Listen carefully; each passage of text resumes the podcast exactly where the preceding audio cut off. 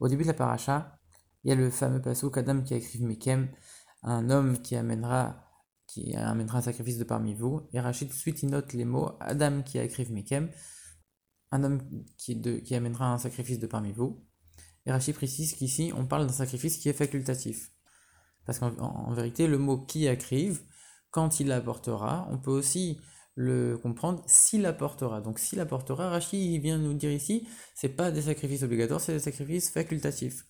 Alors dans ce cas-là, la question se pose tout de suite, pourquoi Rachid, quand il note le titre de son commentaire, il, note, pas juste qui écrive, il note Adam qui écrive Mikem, il note aussi, il note, il note toute l'expression, il note pas uniquement qui apportera pour dire que c'est facultatif.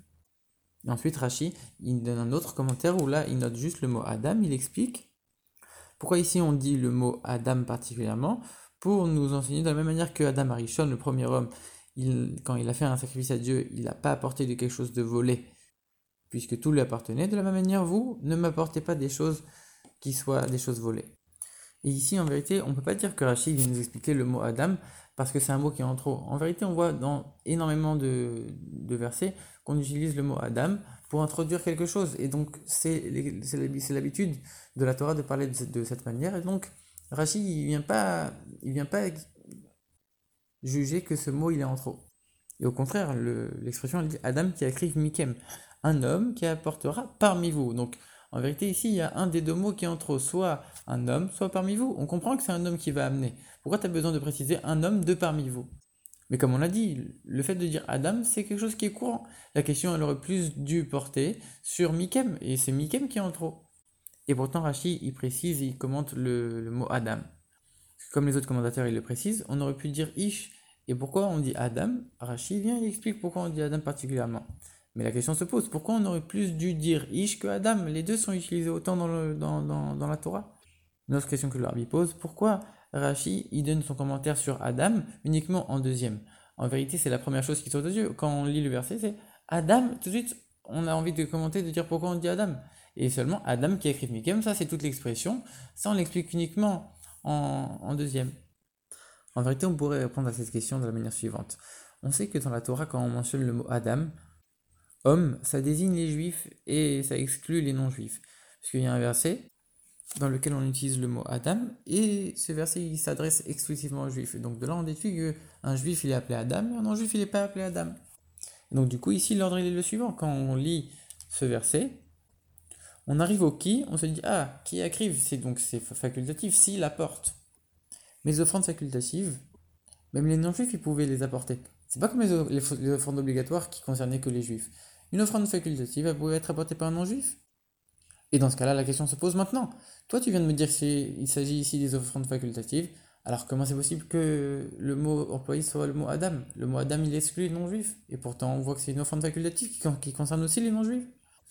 Rabbi dit on ne peut pas expliquer ça d'après l'explication de Rashi, puisque d'après le sens simple des versets, on voit, on voit pas de preuve claire que le mot Adam il exclut les non-juifs. Il y a des endroits où on dit Adam et on inclut aussi les non-juifs.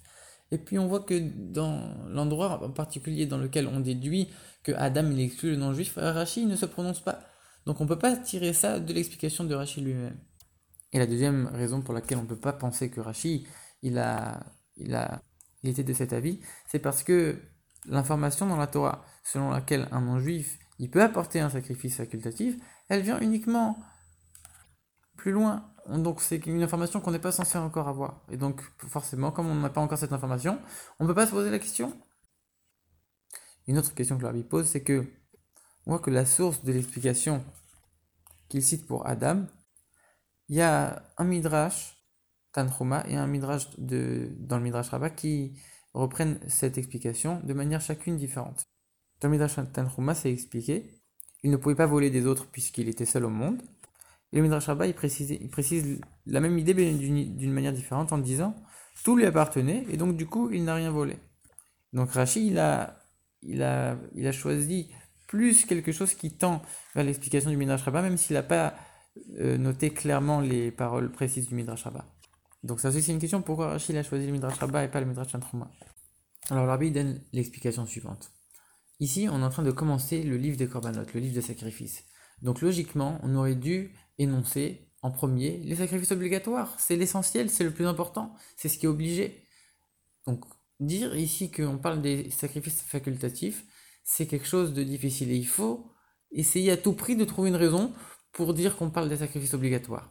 En vérité, la réponse, elle se trouve dans les mots que Rachid note dans le titre de son commentaire en disant Adam qui écrive Mikem. Parce qu'en vérité, les mots Adam et Mikem, les deux sont importants. Si on avait déduit qu'ici il s'agit des sacrifices facultatifs uniquement des mots qui écrivent, alors ça aurait pas suffi. En vérité, on aurait pu penser comment? Comme on l'a dit, le mot Adam, il exclut pas forcément tout le temps les non-juifs. Donc on aurait dit comment? Ici, le mot Adam, il concerne les juifs et les non-juifs qui écrivent s'il apporte donc c'est facultatif. Pourquoi? En vérité, non. Ici, on est en train de parler des, offrandes obligatoires des juifs.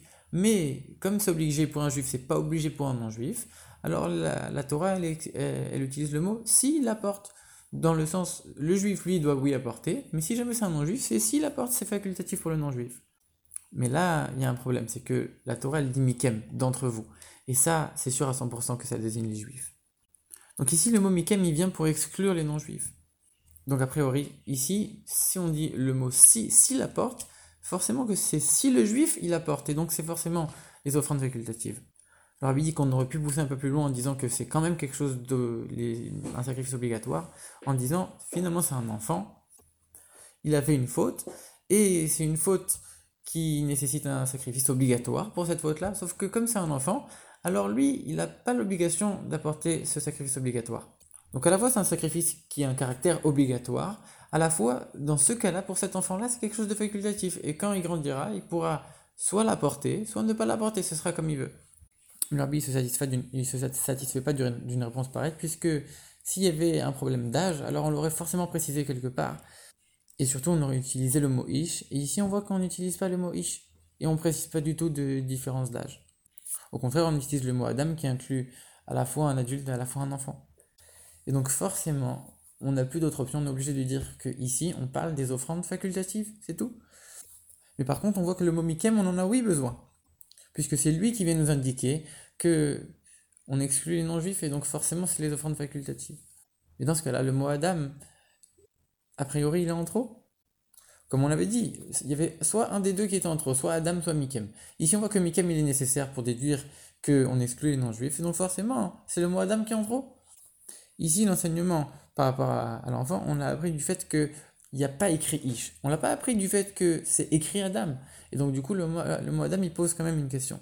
Donc, du coup, Rachid explique pourquoi il a écrit Adam pour nous enseigner. De la manière que Adam ne pouvait pas apporter un, sacrifice de quelque chose de volé, alors vous non plus n'apportez pas quelque chose de volé. Maintenant, pourquoi Rachid a choisi plus le Midrash Rabbah que le Midrash Tantruma? Le Midrash Tantruma, il dit il n'a pas amené de vol parce qu'il il était seul dans le monde. Et Midrash Rabbah, il dit parce que tout lui appartenait. En vérité, on ne trouve pas de preuve que Adam il a apporté un sacrifice. Et donc, du coup, l'intention de Rachid, c'est, c'est de dire qu'il n'avait pas la possibilité d'apporter quelque chose de volé. Pas qu'il apportait quelque chose, mais que c'était pas quelque chose de volé. Et si on dit, comme le Midrash Tantruma, que si il pouvait pas apporter quelque chose de volé, c'est parce qu'il était seul au monde, alors c'est difficile de dire ça. Parce qu'on sait que le même jour où Adam a été créé, et le même jour sa femme a été créée, et le même jour ils ont eu les deux enfants Caïn et Abel, et le même jour, Adam Arishon, il a donné un nom à chaque animal, etc., etc. Il y a eu énormément de choses qui se sont passées. Et le moment durant lequel il était vraiment seul au monde, c'était un moment très très court. Donc du coup, dire que la Torah, elle vient nous enseigner quelque chose en faisant allusion juste à ce moment très court, c'est quand même quelque chose de difficile à admettre. Et même si on admet qu'Adam Arishon, il a oui apporté un sacrifice, alors pourquoi il aurait apporté un sacrifice? Forcément pour se faire pardonner de la faute de, de l'arbre. Et donc forcément, ça c'était une fois que sa femme était avec lui, donc il était plus seul. Et pour toutes ces raisons, Rashi il choisit le, le Midrash Rabbah. Donc le Midrash Rabbah qui dit que tout lui appartenait, même ça, il y a, il y a encore des choses à, à questionner. On voit que ses enfants, ils avaient du troupeau, donc ça veut dire que il y avait quand même des choses qui appartenaient aux autres. Mais en vérité, tout lui appartenait. Et finalement, même si les autres, ils avaient aussi une certaine propriété sur les choses, finalement ça appartenait quand même à Adam Arishon. Et on peut dire qu'il leur a fait, il en a fait cadeau. Mais comme c'est lui qui a décidé d'offrir ça, donc c'était de son plein gré. Et, donc forcément qu'il ne serait, il serait pas amené à aller, à les voler. Comment c'est possible que de dire que Adam tout lui appartenait et on voit nulle part qu'il a fait un kinyan On sait que quand on, acquiert quelque chose, il faut faire un, geste particulier. Et Rachid ne précise même pas ça, ça veut dire que c'est quelque chose qui est forcément évident. Alors on sait que quand quelque chose est sans propriétaire et qu'on est seul, alors ça nous revient de droit. Mais c'est quand même difficile à admettre, surtout c'est difficile d'admettre que Rachid, quelque chose comme ça, il vient pas nous le préciser. On sait qu'il y a une loi, selon la Nourazaken, que quand un roi conquiert un pays, alors tout lui appartient. Et donc ça on le voit aussi, même dans la Torah, quand Sichon conquiert le territoire de Moab, alors tout appartient à Sichon, à tel point que les Juifs qui n'avaient pas le droit de conquérir Moab, maintenant que tout Moab appartient à Sichon, les Juifs ils ont le droit de conquérir Sichon. Donc quand un roi il conquiert quelque chose, tout lui appartient. Donc de la même manière, on peut dire qu'Adam Arishon, il a conquis, il a conquis toute la terre entière, et donc forcément tout lui appartenait. Et donc c'est pour toutes ces raisons que Rashi, il a choisi la version du Midrash Rabbah en disant que tout appartenait à Adam.